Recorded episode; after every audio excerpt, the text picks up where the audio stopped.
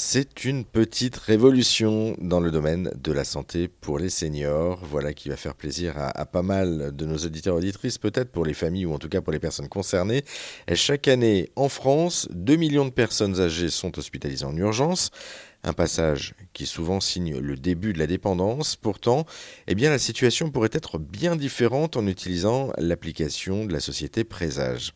L'entreprise propose en effet un dispositif médical, un dispositif médical innovant basé sur l'intelligence artificielle qui sait prédire l'aggravation de santé des personnes âgées à domicile, ce qui permet ainsi d'éviter la dépendance hein, de, ces personnes âgées.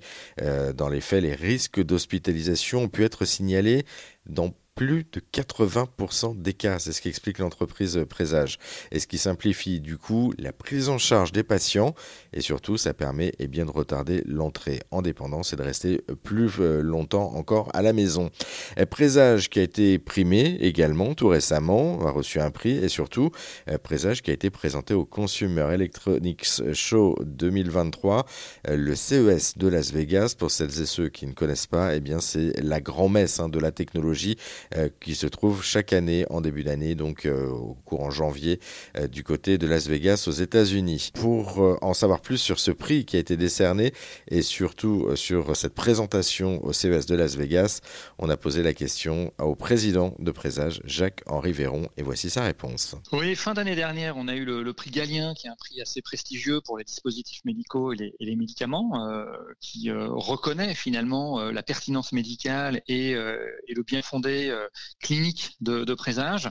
Et euh, on a eu la chance euh, d'accompagner la délégation française au CES, qui est, un, grand salon de l'innovation, le plus grand salon mondial de l'innovation en janvier dernier.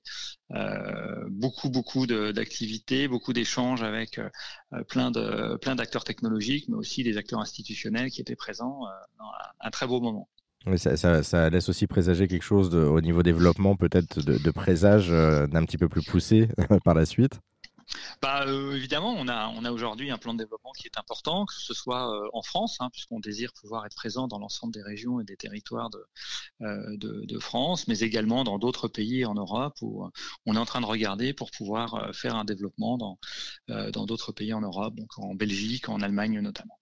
Bon, en tout cas, euh, c'est déjà bien implanté en Ile-de-France. Vous avez un, grand vivier visiblement en Ile-de-France et un petit peu aussi dans le reste de la France, notamment dans le sud, si je ne me trompe pas.